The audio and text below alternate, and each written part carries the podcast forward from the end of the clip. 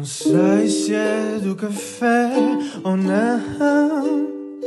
Se são só macaquinhos na cabeça. Já nem de ti próprio és o dono. Só sei que o teu mal é sono. Só sei que o teu mal é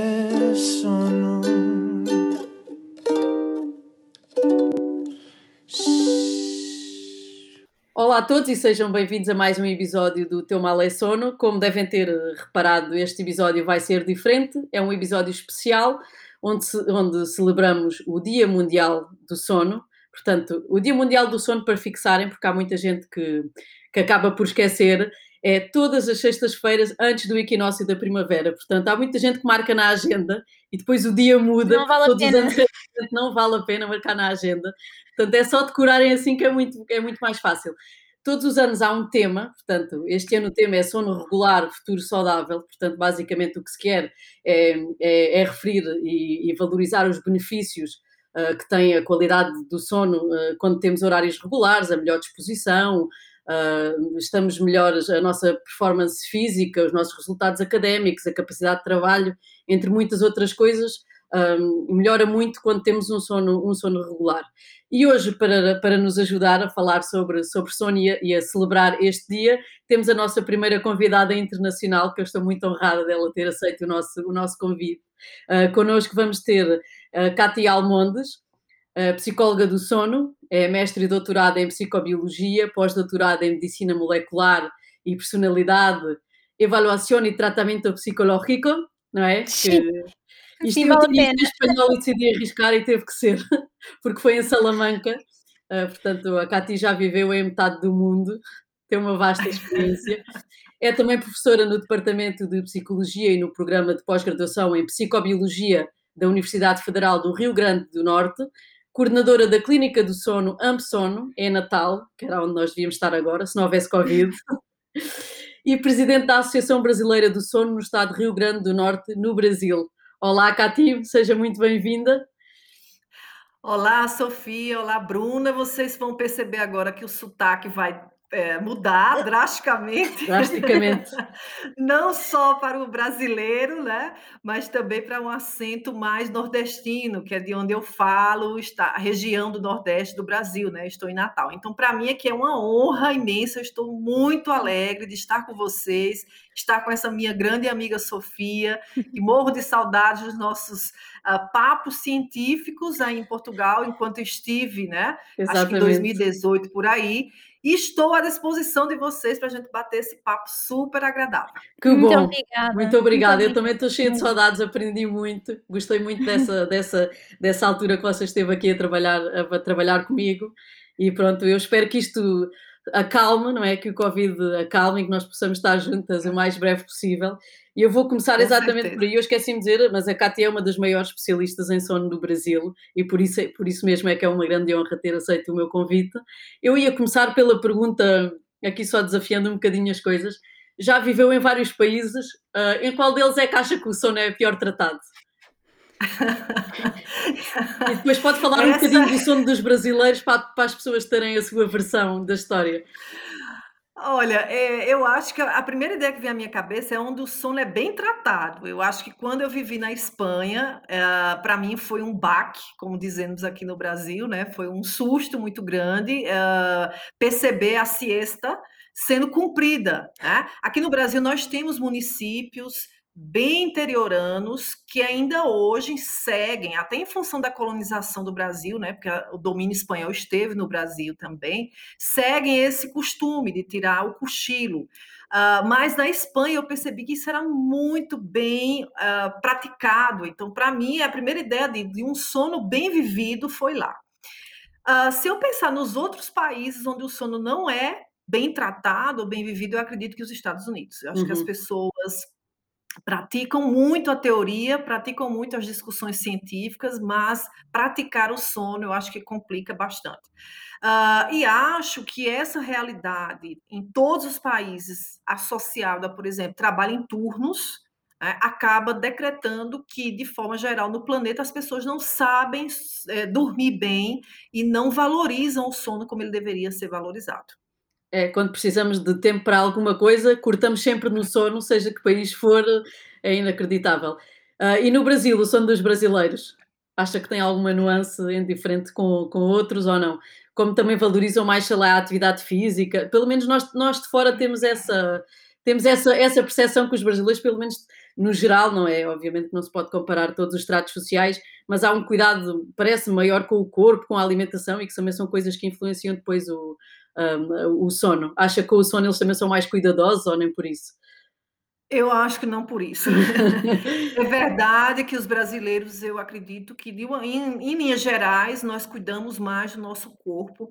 Acho que hoje também, em função das campanhas que nós temos realizados, atra, realizado através da, da Semana do Sono ou da Associação Brasileira do Sono, que faz vários eventos ao longo de um ano em vários estados brasileiros, eu acho que essa percepção tem mudado. Mas ainda é preponderante a ideia de que dormir é perda de tempo então, se eu tenho muitos afazeres, é melhor, de fato, encurtar meu sono e acrescentar aquela tarefa que não deu tempo de eu realizá-la ao longo do, do dia, né? uhum. né? E isso é engraçado porque, por exemplo, a atividade física que você está me perguntando é um item que entra, né, para encurtar a duração de sono. Tem muitas pessoas que valorizam a, a atividade física, não tem tempo por exemplo, uhum. de fazê-la ao longo do dia, e aí alocam onde? Ou próximo ao horário de dormir, ou encurtam o Exatamente. sono, finalizam sendo mais, mais cedo para poder realizar atividade física. Então, parece um contrassenso, mas eu acho que esse contrassenso ele tem sido modificado ao longo dos anos aqui no Brasil, e acho também que colabora para isso as informações que têm sido veiculadas, né? Uh, cada vez mais por todas as áreas, a gente tem discutido sono na escola, sono nas organizações, sono é, na, na, nas universidades, sono nas ruas, para a população em geral, mas ainda se tem essa ideia até porque a sociedade ela funciona em todo o planeta 24 horas, né? Nós somos o tempo uhum. todo impulsionados a estarmos ativos, trabalhando 24 horas, porque isso é sinal de competência, de capacidade. E se você vai dormir, ou se você diz assim, olha, eu vou tirar um cochilo, isso é sinal de preguiça, incompetência. Exato. Então, essas ideias, na minha percepção, elas são ideias universais, uhum. mas que pouquinho a pouquinho nós temos mudado. Eu acho que o Brasil tem avançado um pouco mais nessa, nessa questão, em função de tudo que a gente tem feito, mas ainda é, é prevalente, é prevalente. E agora na Covid, né, a, a situação realmente piorou. Claro. Cati, e estamos a falar de, de, como dormimos mal, mas quando é que começámos a tratar mal o sono? Que é a pergunta de, de um milhão de euros, não é? É, é... Bom, isso é uma pergunta, inclusive, difícil, Sim. mas eu acho que a gente começa a tratar mal o nosso sono na adolescência. Uhum. Tá? E acho que a família tem uma contribuição, tem um papel fundamental nisso. Uhum. É, porque, veja, a criança é muito é engraçado porque você percebe na discussão do sono os mecanismos reguladores do sono.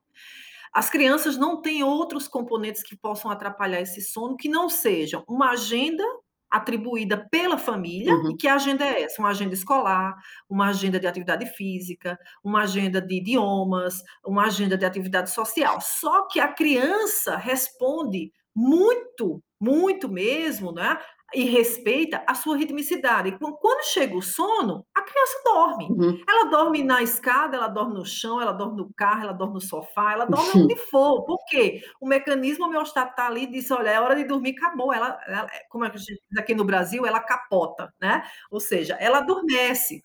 Ah, por quê? Porque ela está muito regulada pelo seu relógio biológico. Ela ainda não tem outros componentes que atrapalham o nosso sono, como os, os componentes cognitivos, os componentes comportamentais, as inúmeras demandas que nós acabamos tendo autonomia sobre essas demandas.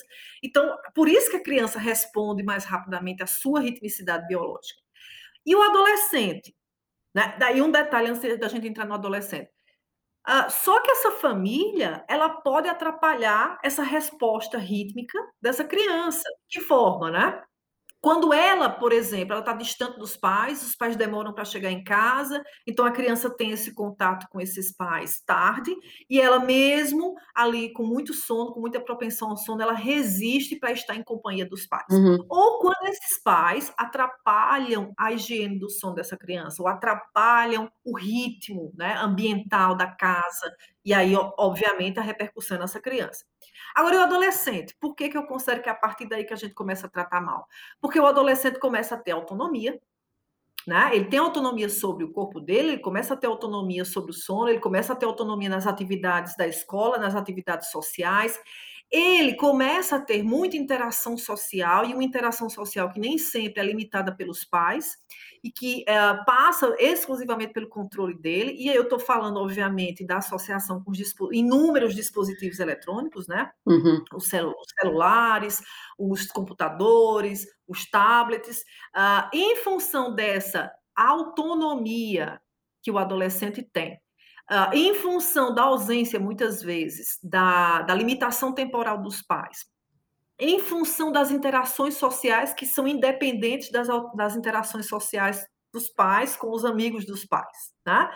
Uh, e aí, une isso aos horários escolares, que, a depender dos países, isso vai ser drástico para o sono do adolescente. O caso do Brasil é um exemplo emblemático, porque nossos horários escolares aqui começam às 7 e 10 ah, da manhã. Tão cedo. Ah, é o que é, é, é, o que é, é um diferente da, da, Europa. É, e a gente já tentou, né, já, já ah, encampou várias discussões nacionais, políticas, sobre a importância de se atrasar o horário escolar mas tem toda uma nuance que impacta em outros setores, então é bem delicada essa situação. Mas o fato é que as nossas aulas aqui, uh, em todas as regiões brasileiras, começam às 7h10. E esse adolescente, ele tem o atraso de fase que é natural do seu relógio biológico. Então, é um adolescente que não vai ter sono à noite, porque ele está envolvido com as interações sociais, ele está envolvido com as demandas escolares, ele está envolvido com outras questões, ele vai dormir mais tarde, mas ele tem que acordar cedo, então ele começa a privar seu sono. E aí, como é que ele tira o atraso? Né?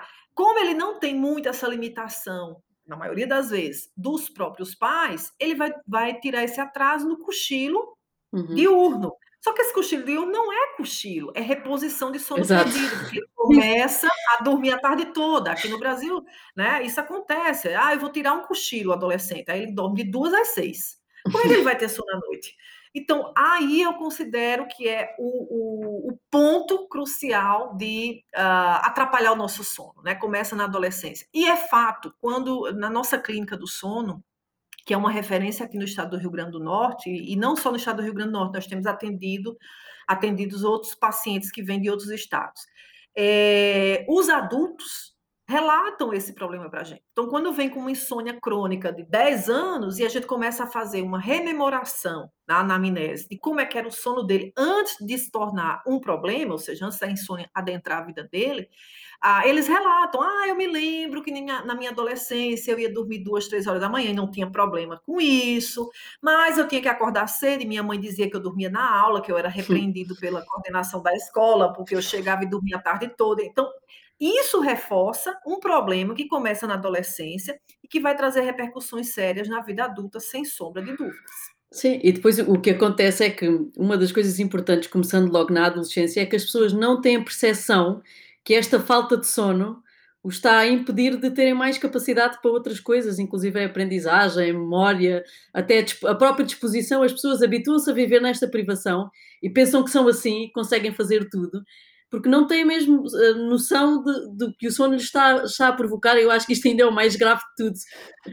Isso, perfeita a tua colocação e é verdade, né? Eh, os adolescentes, inclusive, aquilo que eu dizia agora há pouco, sobre a percepção de que dormir é perda de tempo, ela é muito bem justificada pelos próprios adolescentes. Claro. Né? Eles vivem dizendo o seguinte: ah, para que eu vou dormir cedo? Se todo mundo está acordado e nos dispositivos eletrônicos. Claro, então, é. E, inclusive, também é uma outra ideia, né? Por que, que eu vou dormir cedo? Eu estou doente? Sim, exato. Né?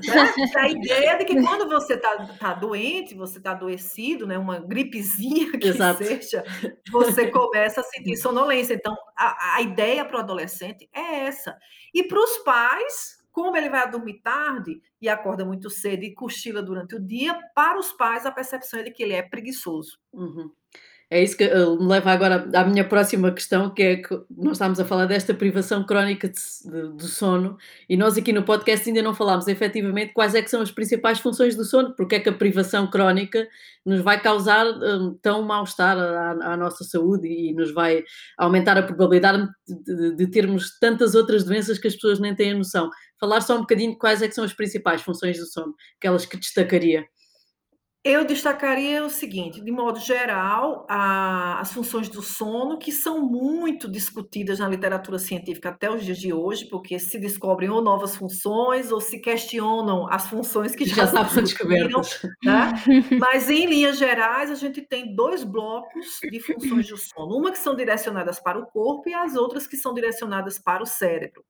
Então, falando de cérebro, eu destacaria principalmente a ideia de processamento de informações que ela só ocorre durante a sua uhum. noite de sono. Eu estou falando, por exemplo, de consolidação de memória, né, que ela acontece no processamento dos estágios do sono quando você tem uma boa noite de sono, que aí falar em boa noite de sono significa você ter uma boa qualidade do sono. Uhum. Essa, essa é uma ideia, né? Então, processamento de informações. E também para você funcionar cognitivamente bem no dia seguinte. Por quê? Porque é, é, nós sabemos que o sono ele é regido, ele é regulado por dois mecanismos, né? O mecanismo circadiano, que tem relação com as questões ambientais e de horários, horário de propensão ao sono, horário de vigília, mas nós temos um outro mecanismo que é tão importante quanto, que é o mecanismo homeostático. Então, quanto mais sono eu tenho, menos atento eu estarei e mais sonolento ficarei. Uhum. Né? o contrário também é verdadeiro. Então, o que é que isso significa? Que o sono ele é importante para que você possa funcionar durante o dia, porque se você não dormiu a quantidade satisfatória para você, inclusive é importante a gente mencionar que existem as diferenças individuais relacionadas à nossa duração de sono e à nossa alocação do início e fim de sono. Uh, mas a ideia é que se você dormiu bem, né? Manteve a sua quantidade ideal de sono, o que, é que vai acontecer no dia seguinte? Você vai funcionar cognitivamente muito bem. Essa ideia ela está amparada em inúmeras pesquisas científicas que mostram, por exemplo, o impacto de uma privação de sono no córtex pré-frontal. Uhum. Nós temos é, imageamento, né, dados de, de neuroimagem, mostrando que quando você está privado de sono, quer seja uma privação crônica ou uma privação parcial, perdão, a privação aguda, e aí qual é a, a diferença das dois, dos dois tipos de privação? Na crônica, é aquela privação que a gente sofre diariamente. Né? A gente vai reduzindo a quantidade de sono que nós precisamos diariamente. Então, um dia eu durmo cinco horas, no outro dia eu durmo quatro, no outro dia eu aumento para sete, uhum. no outro dia eu estou dormindo seis. E isso acontece em função das nossas demandas do dia a dia. A privação aguda é aquela que a maioria dos profissionais de saúde, os trabalhadores em turno, sofrem ficam em vigília trabalhando por 24 horas, 32 horas, para depois folgar e poder dormir.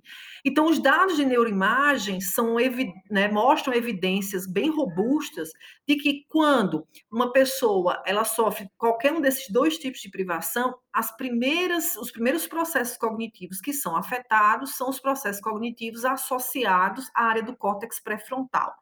Esse córtex pré-frontal é como se ele tivesse sido lesionado né? Ou seja, a atividade metabólica desse, desse momento em que você está privado e que é requerido de você uma atividade cognitiva que exija tomada de decisão, planejamento, uh, criatividade, memória, memória, atenção. Nesse momento, essa região que é responsável por esses processos que nós chamamos de funções executivas é como se eles estivessem adormecidos a atividade metabólica está alterada, está reduzida. E aí, qual é o impacto? Se você tiver que tomar uma decisão, você não vai conseguir tomar Exato. uma decisão adequada. Né? Você não vai conseguir prestar atenção em todos os elementos que você deveria prestar para poder tomar uma decisão coerente, adequada a situação. Você vai ter prejuízo em memória se você tiver que linkar, né, chamar alguns outros processos para poder é, justificar a tua tomada de decisão. Então, você, é, essa é uma linha de evidências científicas muito robustas relacionadas à, à função do sono para o nosso cérebro, a função do sono para a nossa cognição. E do ponto de vista do corpo, né, a função do sono ela se espelha em, vários, em várias situações. Né? Conservação de energia, por exemplo, restauração de energia, restauração do corpo que passou o dia todo em vigília. Por que, que isso ocorre? Durante o nosso sono, a gente tem uma baixa atividade metabólica, a gente reduz a temperatura, por isso que a gente está conservando energia a despeito do nosso cérebro estar tá o tempo todo ali funcionando e consolidando informações, né? Uh, então, é importante também para o crescimento, né? O hormônio ah, GH, que é responsável pelo nosso crescimento, está tá sendo secretado enquanto você dorme. Ah, mas eu já sou adulto, eu já sou idoso, para que, que eu preciso do hormônio do crescimento? O hormônio do crescimento ele vai servir para as suas células, para os seus neurônios, para inclusive fazer a defesa do seu sistema imunológico, porque sem GH a gente não tem citocina, atrapalha as nossas células T impactam aonde? No nosso sistema imunológico. Então vejam que as poucas funções que eu estou citando aqui são funções que, em alteradas, em função da privação de sono, a gente tem um impacto muito grande, não só na fisiologia, não só na cognição, mas impactos sociais também. Existem vários trabalhos mostrando que quando você está privado de sono, você tem um impacto, por exemplo, para reconhecer emoções. Nós temos um trabalho aqui do nosso laboratório que demonstrou isso com pacientes com insônia. Então, aqueles pacientes com insônia crônica, eles tinham dificuldades na interação social de reconhecer quando alguém estava zangado, quando alguém estava feliz, quando alguém estava triste. E quando eu não consigo reconhecer essa emoção no outro, né, a minha interação sofre prejuízos, porque imagina que eu não estou reconhecendo que a pessoa está triste. E eu chego lá brincando, né, é, com muita alegria, e a pessoa está triste, eu não estou conseguindo reconhecer que ela está triste. Então, esse é um impacto não só adaptativo, mas é um impacto severo para a nossa relação, para nossas, né, as questões sociais. Por isso que eu sempre digo, as funções do sono elas estão envolvidas com nossa saúde bio, psico e social. Tá? É uma interação de fatores e uma interação de repercussões negativas quando a gente não dorme bem. Uhum. uhum. É, por acaso é engraçado isso que você disse do reconhecimento facial e de, e de ver. Eu, eu, li também um estudo há, há pouco tempo que era sobre polícias e eles reconheciam a ameaça em pessoas que estavam a fazer a vida normal, mas polícias privados de sono muitas vezes reagiam exageradamente às pessoas que não tinham feito nada e nós tivemos imensas polémicas uh, nos Estados Unidos e, e isso uhum. também é uma coisa que de certeza que tem muita influência e que também não é, não é nada falada, porque é mesmo esses estudos são, são mesmo muito interessantes. Acho que você explicou é, esse tudo lindamente. policiais, eu, eu, até vi, né, li sobre esse estudo. Não só tem ele, tem outros também.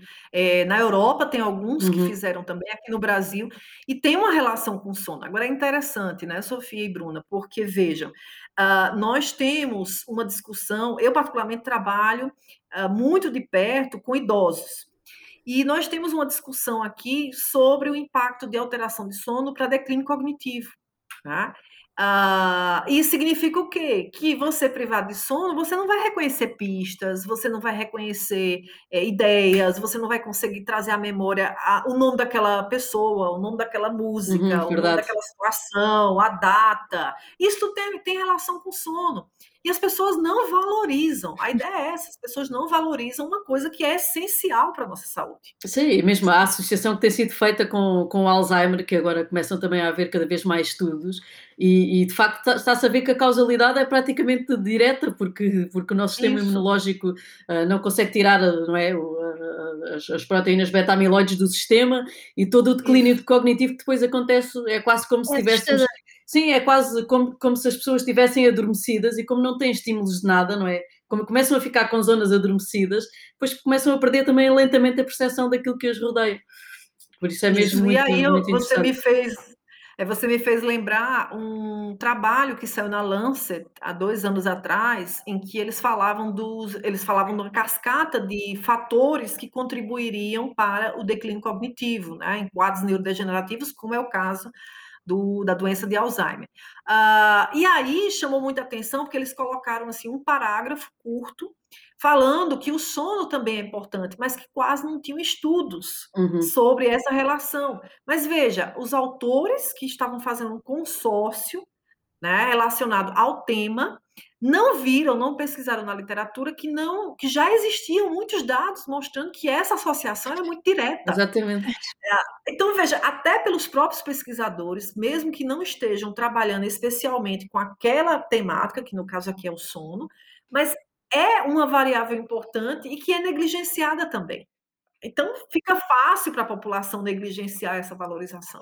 E era mesmo para aí que nós, que nós íamos, não é? Parece que já dissemos tudo, já falámos e alertamos constantemente para, para as consequências uh, e falamos sobre sono a toda a hora e parece que a mensagem não chega ao outro lado. Se calhar também um bocadinho por isso, não é? Porque nós próprios ou, ou quem trabalha noutras áreas não reconhece, enquanto profissional, a, a, a, importância do sono. O que é que falta fazer para as pessoas realmente. Sim, especialmente uh, para, chegar, para chegar ao público em geral, porque eu acho que aqui, por exemplo, na, em Portugal, a mensagem chega a quem trabalha, não é? Quem, quem, trabalha com sono, conseguimos chegar facilmente à mensagem. Para a população em geral, eu acho que é difícil, parece que a mensagem não chega. Ou até para outros profissionais sim, de saúde, sim. ou investigadores, como estávamos a falar. Eu acho que a primeira questão é educação. Eu, inclusive, uso o termo de psicoeducação. Por que psicoeducação? Porque falar em educação não é simplesmente repassar uma mensagem, é uh, treinar a pessoa para receber essa mensagem e executá-la. Então, isso significa mudança comportamental certo? Então, uhum. Então, quando a gente fala de psicoeducação, a gente está falando de tra tra tratar e trabalhar a questão cognitiva, ou seja, de como é que essas pessoas vão receber essa informação e como elas vão mudar o, o hábito. Né? Mudar essas concepções que são cada vez universalizadas e reforçadas. Então, acho que a primeira linha de raciocínio é essa. A segunda linha é que eu acho que a gente precisa ser mais enfático enfático, uh, fazer um trabalho que uh, é um trabalho de formiguinha, mas se você faz isso diariamente, isso vai chegar, as pessoas vão começar a se sensibilizar. Uh, o Brasil tem sido um exemplo nessa perspectiva, com as atividades que a Associação Brasileira do Sono tem desenvolvido. A associação, ela criou, né, dentro de, o Brasil tem 210 milhões de habitantes. Então vejam, quase como Portugal, somos... quase, quase igual. então você imagina que nós temos regiões com vários municípios, ou seja, várias cidadezinhas. Uh, e a associação, sozinha, ela não faz seu trabalho. Então, ela teve que constituir várias regionais para que seus presidentes de regionais uh, estimulassem todos os municípios dentro daquela regional. Uhum. Né? E aí começasse uma campanha que tem que ser ao longo de um ano. Óbvio que o nosso ponto clímax, vamos dizer assim, é a Semana do Sono. Na Semana do Sono aqui no Brasil, a gente vai começar agora segunda-feira, dia 15, nós vamos até o dia 21 todos os dias, de 8 da manhã às 20 e 30, tem atividades online. Para todos os gostos, todos os públicos. Vamos falar de sono na criança, sono do adolescente, sono do adulto, sono do idoso, todos os transtornos do sono. Vamos falar de, de transtornos associados a quadros específicos, vamos falar de higiene do sono, vamos falar o que vai fazer. E é a ideia é não só trazer novidades em sono, não só trazer a perspectiva da importância do sono, mas que a informação ela chegue diluída para o público geral. Então, assim, a dona de casa que está fazendo o almoço dela, na hora do almoço, ela põe lá o podcast, ou ela põe lá a atividade online da nossa live, da, da Instagram, e ela está ouvindo a gente falando uma linguagem acessível. Óbvio que isso acontece sim em, uh, com muitas atividades, muitas atividades ao longo de segunda até sábado. Né? Só que a gente não para por aí. Então, aqui nós realizamos congressos ao, né, ao longo do ano, uh, eventos, uh, simpósios, encontros, abordamos isso Muitas pessoas que estão nas regionais, dentro da Associação Brasileira do Sono, são professores de universidades públicas, né?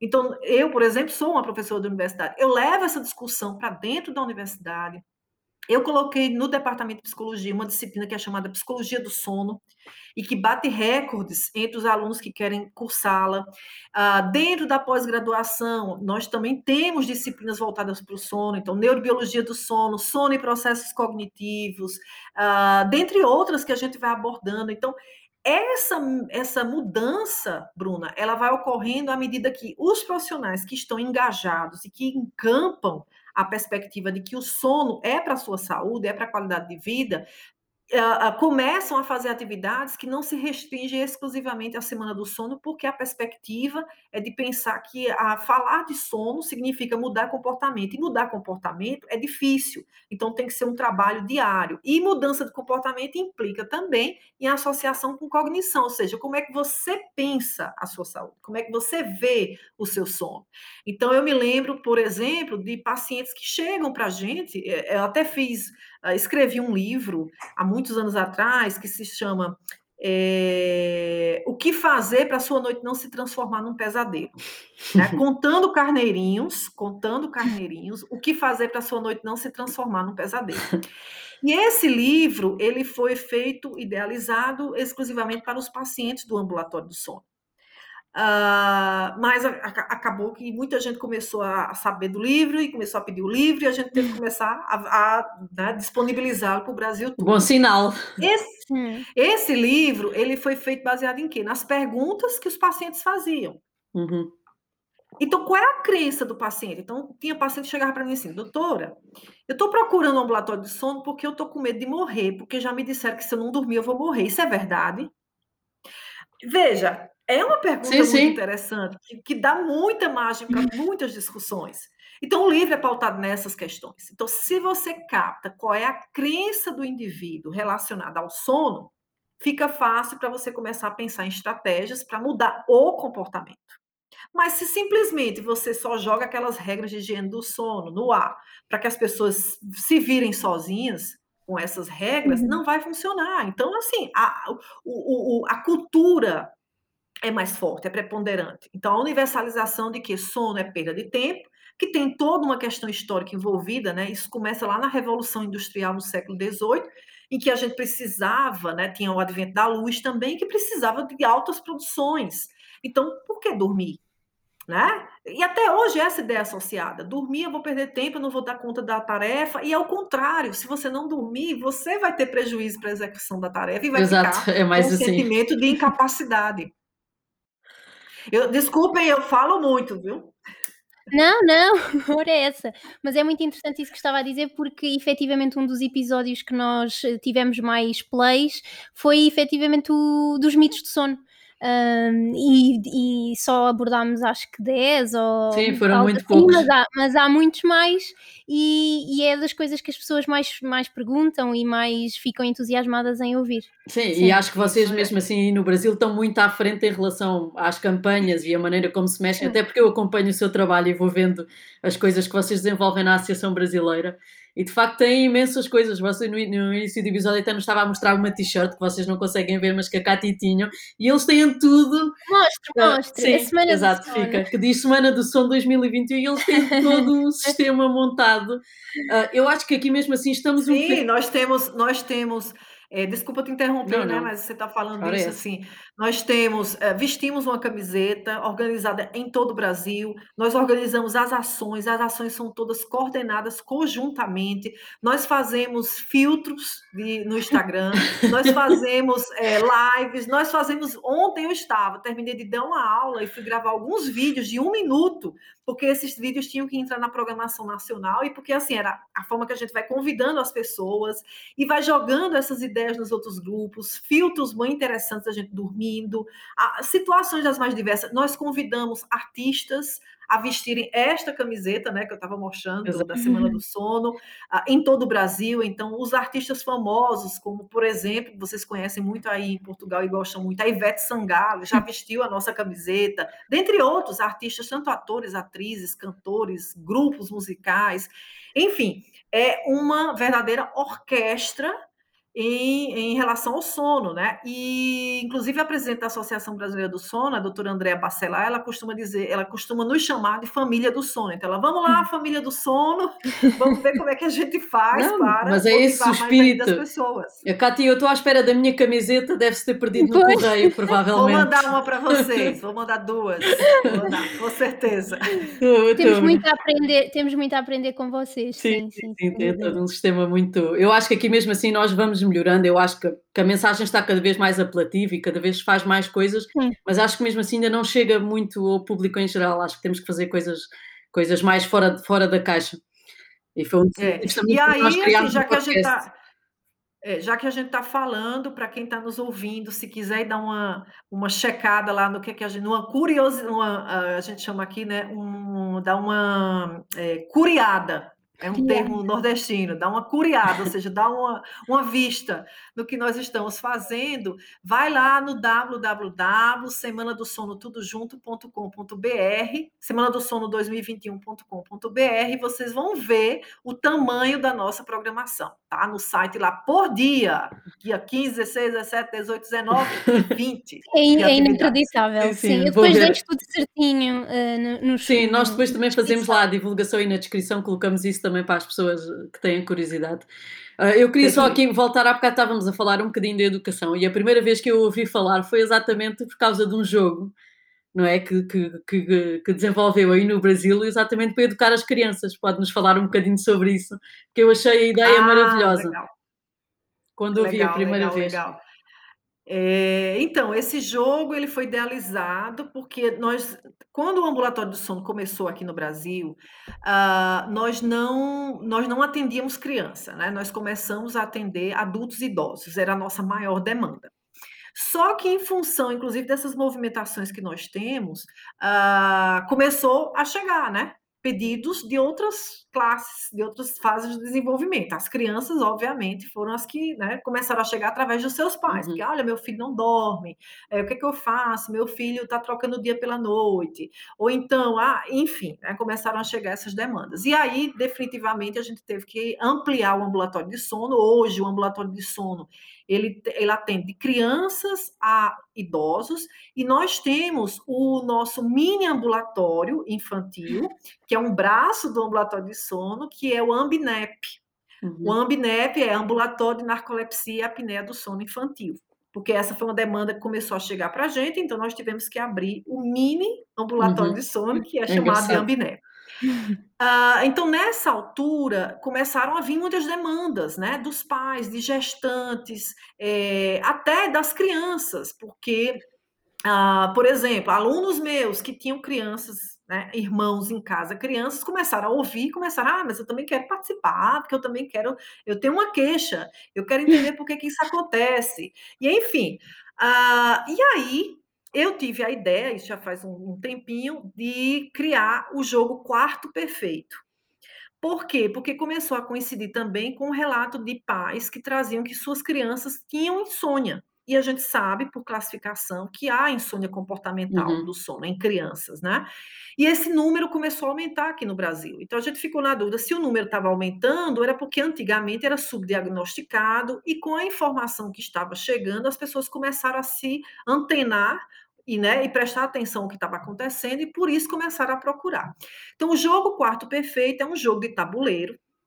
Nós evitamos, inclusive, gamificá-lo. Uhum. No primeiro momento, a, a, a tentação né, foi gamificá-lo, mas aí nós pensamos: bom, se a gente gamificar esse jogo, ele vai entrar na febre e pode atrapalhar o som dessas claro. crianças. Então, a ideia é que elas não vão para os dispositivos eletrônicos e que seja, ao mesmo tempo, um ensinamento educativo sobre o sono e ao mesmo tempo para os pais, porque uhum. o jogo ele pede que os pais joguem com a criança.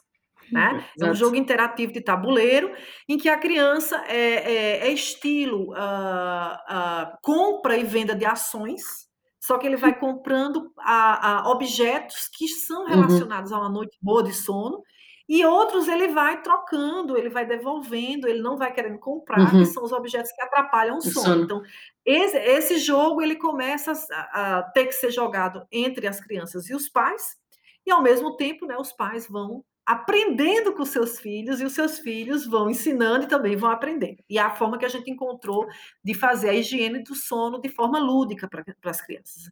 Aí, na sequência, uma aluna minha de mestrado se interessou e realizou a pesquisa dela de mestrado com esse tema. E a gente, inclusive, encontrou resultados muito interessantes, porque além das crianças terem melhorado, nós fizemos uma comparação entre escolas públicas e escolas privadas, que as realidades aqui no Brasil são completamente opostas. E nós aplicamos esse jogo nas duas, nos dois tipos de escola. E os resultados foram fantásticos, fantásticos. Inclusive, eu testei com a minha própria filha, né? a minha primeira voluntária a minha filha, junto com as coleguinhas dela, que adoraram o jogo na época, e queriam jogar, e a gente estava testando ainda os, os os, uh, os ícones né, do, do tabuleiro, o tamanho, uh, o formato, para se ajustar, porque ele é um jogo para ser jogado de crianças entre 6 a 10 anos de idade. Né? Em função do alto nível de abstração que exige, então ela tem que pensar muito sobre aquele objeto que ela tem que comprar ou tem que trocar, então ela tem que ter uma, já uma fase cognitiva mais avançada, uhum, claro. crianças mais novas. Então, agora, minha, essa mesma aluna que estava tá, no mestrado, está no doutorado, ela está testando o impacto disso para a cognição. Então, para aquelas crianças que jogam e que aprendem e que desenvolvem hábitos de sono adequados, isso impacta também para a cognição. E nesse meio tempo, eu recebi uma aluna daí de Portugal. Uh, eu agora não me recordo da cidade, não quero falar para não, não me equivocar, mas interessada no jogo Quarto Perfeito. Ela queria, inclusive, testar por aí. E eu a convidei, eu digo, vem para cá, a gente testa também. E aí a gente está tá fazendo essa parceria, né? Eu, inclusive, tá ia perguntar isso mesmo, era se alguém a tinha contactado para replicar isto noutros, noutros países. Sim. Claro. Aí, aí em Portugal, por coincidência. Pronto, é, está, está, explicado. Qualquer dia eu vou começar a ver o quarto perfeito por aí, já sei, já sei de onde é que vem. Se quiser, eu mando, eu mando um jogo para você. Sim, também, era é, ótimo. É muito curiosa. Era ótimo. E, e, vocês aí no Brasil chegaram a comercializar ou só fizeram estudos com eles? E não... Ele, está, ele está em patenteamento, né, em avaliação em patenteamento. Aqui no Brasil há uma burocracia para patentear o jogo, né? Para a gente que a gente uhum. tenha os direitos autorais do jogo. Após a avaliação final, é que nós vamos ter o retorno do patenteamento com o número de registro, e aí sim é que a gente vai poder comercializar. Fico à espera, porque eu tenho que aprender umas coisas. Vou contar com isso. Bem. Mandarei, com certeza. Está a ser muito boa a conversa. ah, que bom, estou gostando. Que, eu estou entusiasmada e como eu falo muito, vocês me cortem. Sim, eu já estou habituada. Já estou habituada. eu não muito sei se, se, queres fazer mais alguma pergunta ou se, ou se avançamos para a rubrica não, final. Por mim podemos avançar. Acho que podemos avançar. Acho então, nós temos uma. Sim, temos uma rubrica final chamada Vamos Dormir sobre o Assunto. Vamos dormir sobre o assunto. Vamos dormir sobre o assunto e perguntar a quem sabe o que falar para dormir sobre o assunto.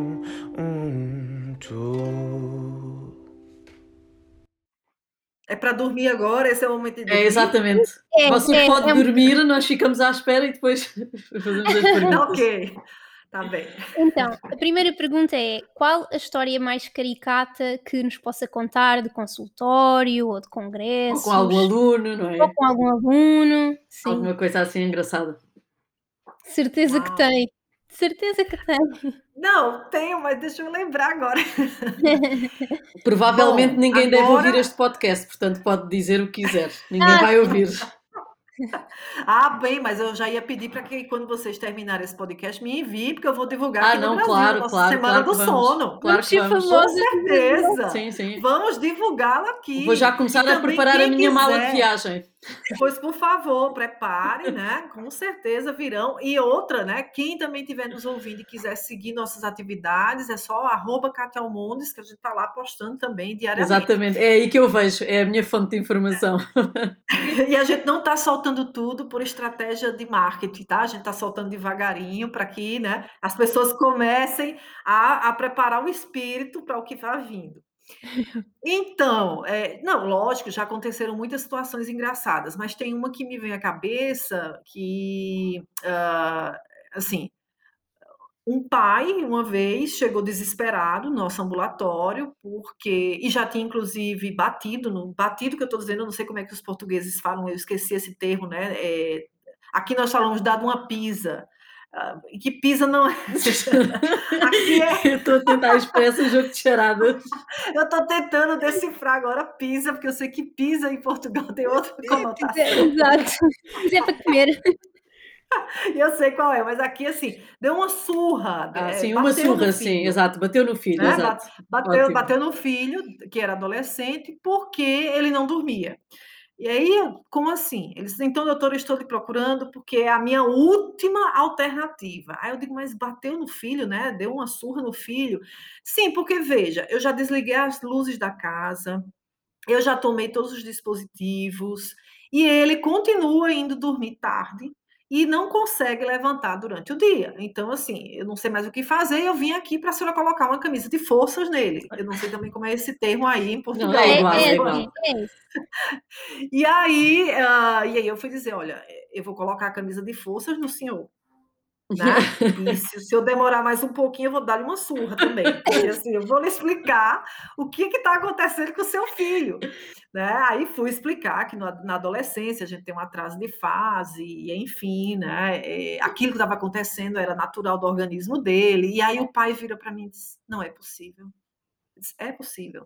Não, mas eu acho que o dele tem algum defeito. Eu disse, não, o dele de todos os adolescentes do Brasil. Não é, não é. Não só no Brasil, mas no mundo. É assim. Não, mas tem que ter algum remédio para ele funcionar, porque se todo mundo da casa acorda cedo e vai dormir cedo, ele tem que dormir cedo e acordar cedo. Eu digo, mas não, não tem condição. E se ele fica lá, doutora, embrulhado nos lençóis, olhando para o teto e não dorme, então, tem que ter um remédio. Eu digo, não, o remédio é para o senhor. Exato. O remédio é para o senhor, porque eu já expliquei, o remédio é para o senhor. E aí, depois, obviamente, a gente brincou e, e aí ele, ele compreendeu, mas foi difícil. Eu acho que. O... E eu querendo rir, né? Eu querendo rir. O engraçado porque... é, primeiro, ele já não sabia o que ia fazer, mas primeiro bateu e depois é que vai na consulta. Devia ter sido o contrário. Tá não, bati, bati e aí agora eu estou querendo ver a senhora um remédio para ele. Não, não tem remédio, não tem. Muito bom, muito bom. Mas já existiram várias situações. Então, essa é uma, é uma, uma situação que me ocorreu que foi muito interessante, né? Mães gestantes que vinham reclamar do sono dos seus bebês e, e eu brincava, olha, mas na sua. Mas por que tem problema? Não, porque assim, eu não entendo. Eu ligo a luz durante a noite, ele fica lá com a luzinha do quarto acesa. Durante o dia eu escuro, eu escureço tudo. Eu disse, na sua barriga. Eu brincava, né? Dizia assim, mas na sua barriga, quando ele estava lá, na sua barriga, o seu bebê, tinha algum abajur, alguma luz acesa? E aí a mãe olhava assim, não. e aí eu ia explicar, olha, não é por aí, né? Você tem que estar tá fazendo o contrário. Ela precisa de, de iluminação durante o dia para consolidar o relógio biológico, para amadurecer a ritmicidade, os ritmos, né, biológicos. E enfim, né, são situações que eu estou lembrando aqui, mas muitas foram acontecendo. Ah, não, muitas. tenho a certeza, tenho a certeza que devem ser mesmo muitas. Podíamos fazer só um episódio sobre Sim, só sobre isso. Ah, é, inclusive, a Cátia escreveu um livro com histórias sobre, dos pacientes, não é? E, de, e tudo aquilo isso, que aprendia, isso. portanto, tem muitas histórias. Isso. Qual é o conselho que dá sobre o sono e que não pratica? E atenção, que toda a gente vai ouvir isto. Então eu pratico tudo. Nunca vi ninguém ter um sono tão perfeito. É como eu, eu também, tudo ali. Não, eu vou, eu vou confessar aqui duas coisas, né? É, que não são constantes, mas é algo de, de, que eu não pratico. Assim, não é que eu não pratique, né, relacionado à higiene do sono, mas, por exemplo, já aconteceu de eu estar com alta demanda uhum. né, de trabalho uh, e não conseguir me desligar, e já está mais de 13 horas de trabalho, e, uh, e isso foi recente, eu nunca tinha feito. Recente que eu estou dizendo assim, uns, nessa pandemia, né? Uhum. Muito trabalho, home office e etc. E eu, eu sou muito suscetível a adormecer com qualquer coisa do tipo, né? É, eu vou fazer exame de endoscopia certo? Sim. Sem anestesia. É, e a médica põe só um comprimidozinho para eu ficar relaxada. Eu apago. eu apago. Né? Eu entro em avião, eu já coloco o cinto, porque assim, dá cinco minutos eu já estou dormindo. Né? Carro, se eu for atrás, não, porque eu fico, né? Eu, eu, sofro um pouquinho com tontura. Mas se eu for na frente, eu já boto meu óculos escuros e durmo. Então, eu sou muito suscetível a adormecer. Só que durante essa pandemia, uh, em função de muita demanda, eu já estava mais de 12, 13 horas de trabalho e muito, né, cognitivamente hiperestimulada. Eu me lembrei que eu, eu tomei uma certa vez, por conta de uma, uma dor muscular, eu tomei um analgésico na realidade, para mus musculatura, né? Uhum. É um, um, um, relaxamento, um re relaxamento muscular. um comprimido para relaxamento muscular. E aí uh, eu disse: sabe uma coisa? Eu vou experimentar.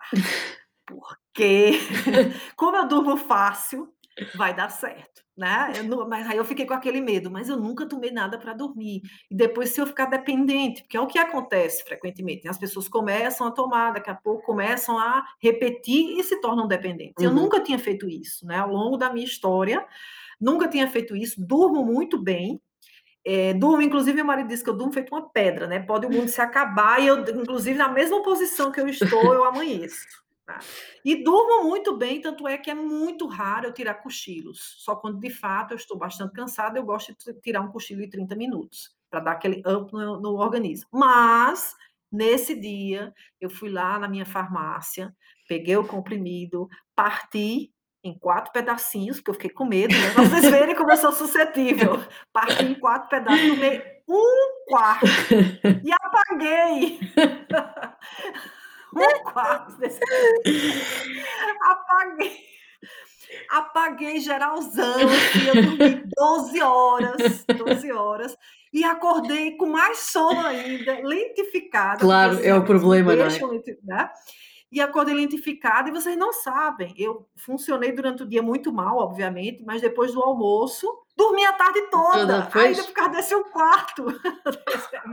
eu digo, mais nunca, mais nunca eu faço isso, desisto. Nunca fiz Não, porque o sono, o sono, quando é medicado, não é como se fosse uma espécie de sedação. Aliás, é exatamente é. o nome, não é bem a mesma é coisa isso. do que o nosso sono normal. Portanto, isso. depois ficam aqueles efeitos eu, por acaso, resisti. E eu sou muito sensível. Isso, eu, eu, nunca então... tomei, eu nunca tomei nada para, para dormir também, mas agora, durante o confinamento, eu já estava, estava a dizer à Abruna, para mim foi muito difícil desligar o trabalho, porque eu estava com a minha filha durante o dia e todo o trabalho que eu tinha para fazer era quando o meu marido chegava à casa. Portanto, eu chegava a trabalhar até à meia-noite, que para mim é impensável, porque eu gosto de desligar. Eu chego à minha hora, desligo e gosto de separar o trabalho do, da, da, da, minha vida da minha vida pessoal, o resto. E, e aqui eu não conseguia, portanto, é, havia uma continuidade de, de, trabalho e eu não conseguia desligar, eu simplesmente ia para a cama e tive insónias terríveis e o meu tempo encurtava, porque no outro dia a minha filha já me estava a chamar, tipo despertador, e eu uhum. passei mesmo muito, muito mal. Houve, houve, eu tive isso.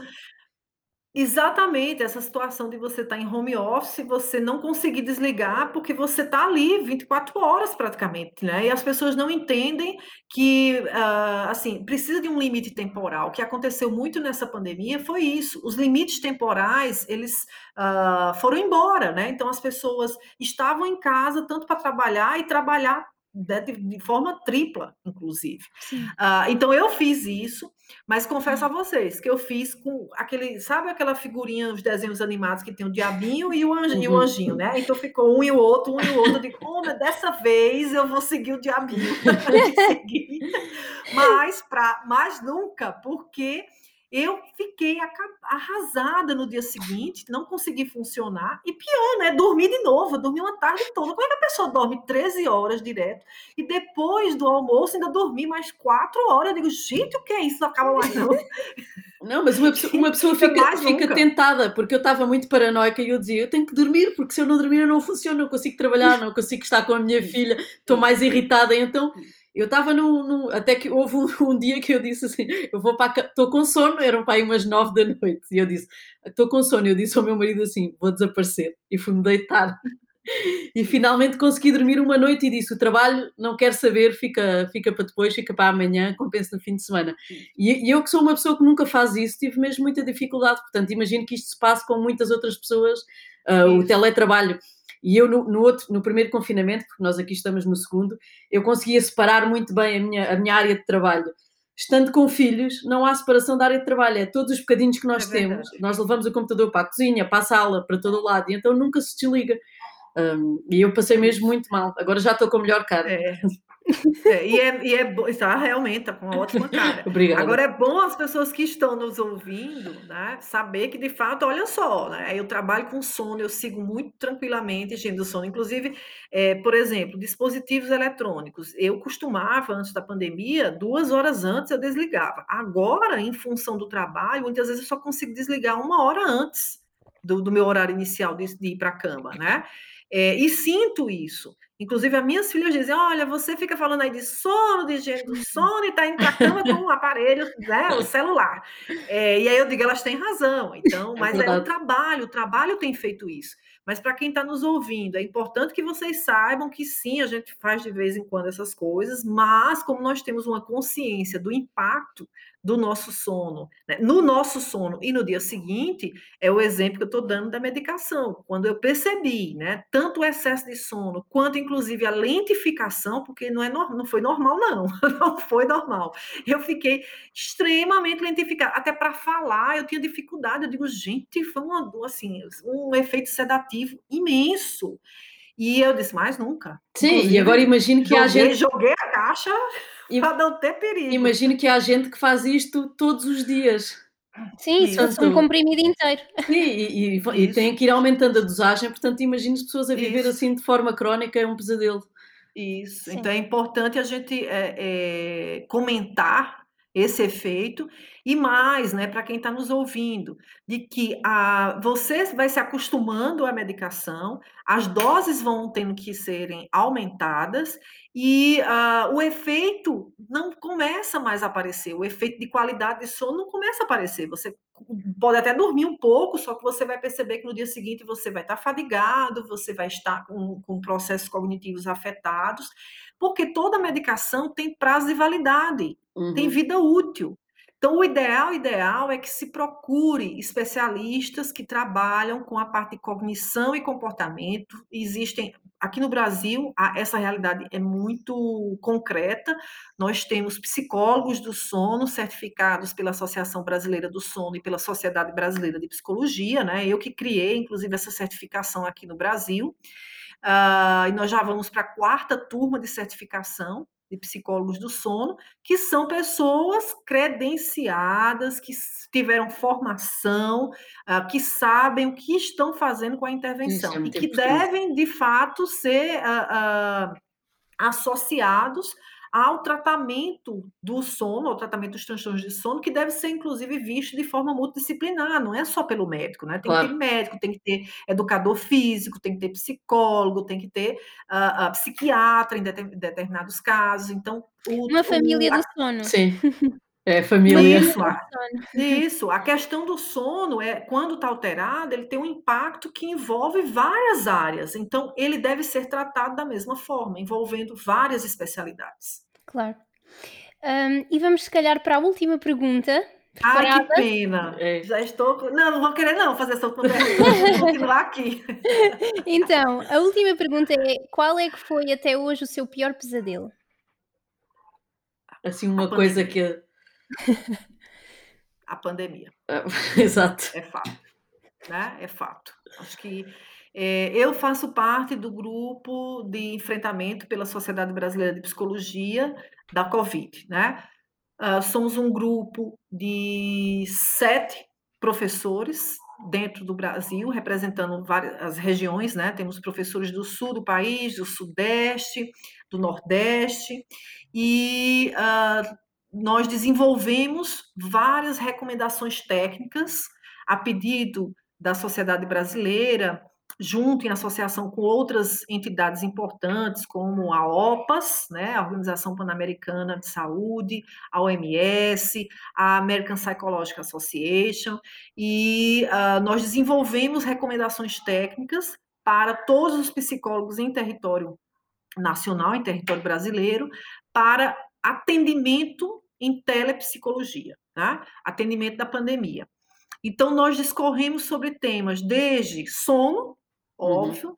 mas também sobre ansiedade, transtorno de estresse pós-traumático, as condições que os profissionais de saúde estão enfrentando, a, a, população, as situações com crianças e adolescentes, violência né, também que continuou acontecendo, dentre outros temas de relevância, mas esse foi um tema, esse foi um pesadelo, e acredito que tem sido um pesadelo não só meu, mas de todo o mundo, né? Todas as pessoas que estão nesse planeta têm vivenciado isso, porque nós nunca vimos tantas mortes acontecendo, nós nunca vimos tantas pessoas né, sendo desempregadas, uma crise política, sanitária, social, econômica, fortíssima, atingindo indistintamente todo o planeta. Uhum. Então, de fato, isso é um pesadelo. E pior, né? Nós não sabemos quando nós vamos nos livrar, porque as vacinas estão acontecendo, uh, óbvio, em alguns países mais rápido, outros né, mais lento, mas está acontecendo. E isso tem muito a ver com a distribuição da população em cada país desse. Mas vejam, vocês estão entrando para a terceira onda, que vocês chamam de terceira vaga. Estamos a sair, nós estamos a sair da terceira. Né, a terceira vaga. Aqui nós estamos entrando na segunda onda ou segunda vaga, né? com dados uh, muito significativos, muito tristes, com profissionais exaustos, com inclusive falta de profissionais para atender, porque muitos têm solicitado a, a, a, saída dos seus plantões, a saída das unidades de terapia intensiva. Uhum. Uh, muita da população, a, a, população como um todo sofrendo também com as perdas dos seus entes queridos, sofrendo com o impacto econômico, né? enfim. São vários tipos de sofrimentos em função de um desastre que é um desastre biológico, que é esse vírus que a gente não sabe quando é que isso vai, vai passar. Né? Então, realmente é, é, um pesadelo. E tem, tem tido muita gente no atendimento? A, a população? Sim, muita. Uh, aqui nós desenvolvemos o ano passado, logo que a pandemia começou, uh, aqui tivemos várias experiências, né? A primeira experiência que foi inclusive no Brasil foi de referência foi aqui no estado do Rio Grande do Norte, que foi o teleatendimento. Né? Então, era um atendimento exclusivamente voltado para o acolhimento das pessoas que estavam com alguma sintomatologia da Covid uhum. e que relatavam algum tipo de alteração de saúde mental. Então, ou muita ansiedade, ou muita depressão, né, tristeza, enfim. Esses atendimentos eram acolhidos em formato de plantão psicológico. Na sequência, nós começamos a perceber que os grandes impactados eram os profissionais de saúde. Aí criamos né, um grupo de profissionais, uh, psicólogos e psiquiatras. Nós criamos aqui a plataforma chamada Resili, de resiliência. Essa plataforma atendia exclusivamente os profissionais de saúde do estado do Rio Grande do Norte, uh, com transtorno de estresse agudo e transtorno de estresse pós-traumático. Uh, ao mesmo tempo, isso era aqui no Rio Grande do Norte, mas ao mesmo tempo no Brasil, essa avalanche de plataformas de teleatendimento começaram a acontecer, que é, foi uma coisa maravilhosa, porque as pessoas podiam procurar, era online, era, era, era gratuita, né? Então as pessoas tinham esse suporte social, esse grande suporte social. Mesmo nessa época, entre abril e maio, eu criei a plataforma Psicólogas do Sono, contra a Covid. Então, também com o formato direcionado para profissionais de saúde, porque a gente começou a perceber que as queixas de sono começaram a aumentar, principalmente relatadas pelos profissionais de saúde. Então, eu criei essa plataforma, começamos a atender exclusivamente os profissionais de saúde. Tinham muitos casos de ideação suicida, uh, porque nas situações mais críticas de faltas de EPIs, né, de equipamentos de proteção individual, uh, de grande sobrecarga do sistema, de profissionais que tinham contraído o vírus, que tiveram que entrar em isolamento social, e os colegas que permaneciam tiveram que abarcar não só a função dele desenvolvida, mas também a do colega, então tinham dupla jornada, jornadas longas, extenuantes, ah, e tinha um fator que foi crucial para a piora do quadro de saúde mental, que era a triagem humana, ou seja, quem ia viver e quem ia morrer. Essa escolha foi muito crítica para muitos profissionais. E, e aí imagina, né, os profissionais são treinados, todos os profissionais que estão na saúde, eles são treinados para acolher e para salvar vidas. E de repente eles tinham que selecionar quem ia viver. Então isso foi um baque, nós chamamos aqui, né? Foi um, uma gran, um grande trauma para muitos profissionais de saúde e aí surgiram as ideações suicidas.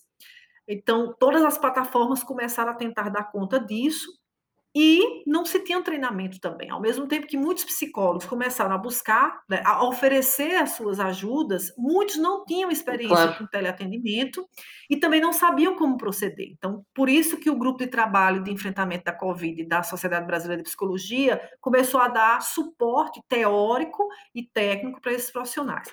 Hoje, né, isso passou, a gente acolheu muitas pessoas né, e fez intervenção, Uh, agora, hoje nós temos e mantemos a plataforma Psicólogos do Sono contra a Covid, que está dentro de uma plataforma aberta do Telesaúde, que é uma plataforma da Universidade Federal do Rio Grande do Norte, mas que tem parcerias com, inclusive, a Organização Mundial de Saúde e com vários outros países. Então, nós atendemos por teleatendimento todas as queixas de sono e as associadas às alterações de saúde mental nessa plataforma. Uh, e, enfim, né, nós temos atendido não só aqui no estado do Rio Grande do Norte, temos atendido profissionais de outros estados do Brasil, temos atendido pessoas de, outras, de outros países também, né, que falam a língua portuguesa, uhum. temos procurado, até espanhola, a língua espanhola tem vindo, né, as pessoas, por exemplo, a gente recebeu há 20 dias atrás alguém da, da Guatemala, uma outra pessoa do México, já teve gente do Uruguai, então, uh, tem chegado, e, inclusive, eu deixo aqui para vocês divulgarem claro. né, a nossa plataforma para quem tiver interesse e, e que está aberta não só para o brasileiro, mas para todos os a, a, todas as nacionalidades, né? Que o endereço é o teleconsulta.telesaude com dois S, telesaude.ufrn.br. Tá? Sim, nós depois Nessa também vamos divulgar. Isso, vocês vão entrar lá, vão ver o link chamado Psicólogos do Sono, clicou, faz seu cadastro e você consegue o atendimento gratuito com a nossa equipe. É isso. Mais um, mais um serviço para vocês. Sim, o trabalho que, que, que a Cati faz é, para além de muito, parece ser muito, muito abrangente e muito um, focado no que as pessoas estão a precisar do momento, não é? E o Brasil é um caso particular em relação também à, à pandemia. Uh, e por isso essa plataforma deve, ter, deve estar a ser uh, muito útil para muita gente. muito obrigada. Chegamos ao fim. É verdade. que pena, que pena, adorei. Muito obrigada, adorei. foi um gosto, uh, não só revê-la, mas com todas as coisas importantes que nos deixou aqui. Foi, foi muito bom. Um grande beijinho Ai, para, para Natal. Para mim foi, foi uma honra e uma alegria estar com vocês. Espero ter contribuído. Uh, deixo aí o recado para que as pessoas, se precisarem, estamos aqui. Brasil e Portugal são irmãos. Então, uh, ah, para mim é muito, muito, muito legal. Adorei estar com vocês, adorei conhecer a Bruna e a Sofia matar as saudades, que não matamos completamente, né, claro. Né? porque tem que ser, elas têm que ser é, mortas. Exato, exato. Devidamente. Quando estivermos juntas. Claro, assim faremos. Aos, aos nossos um ouvintes, para todos. resta-nos desejar um feliz Dia Mundial do Sono, porque é quando este episódio vai, vai, vai estrear. Um beijinho. Muito obrigada. Beijinho e durmam bem. Claro.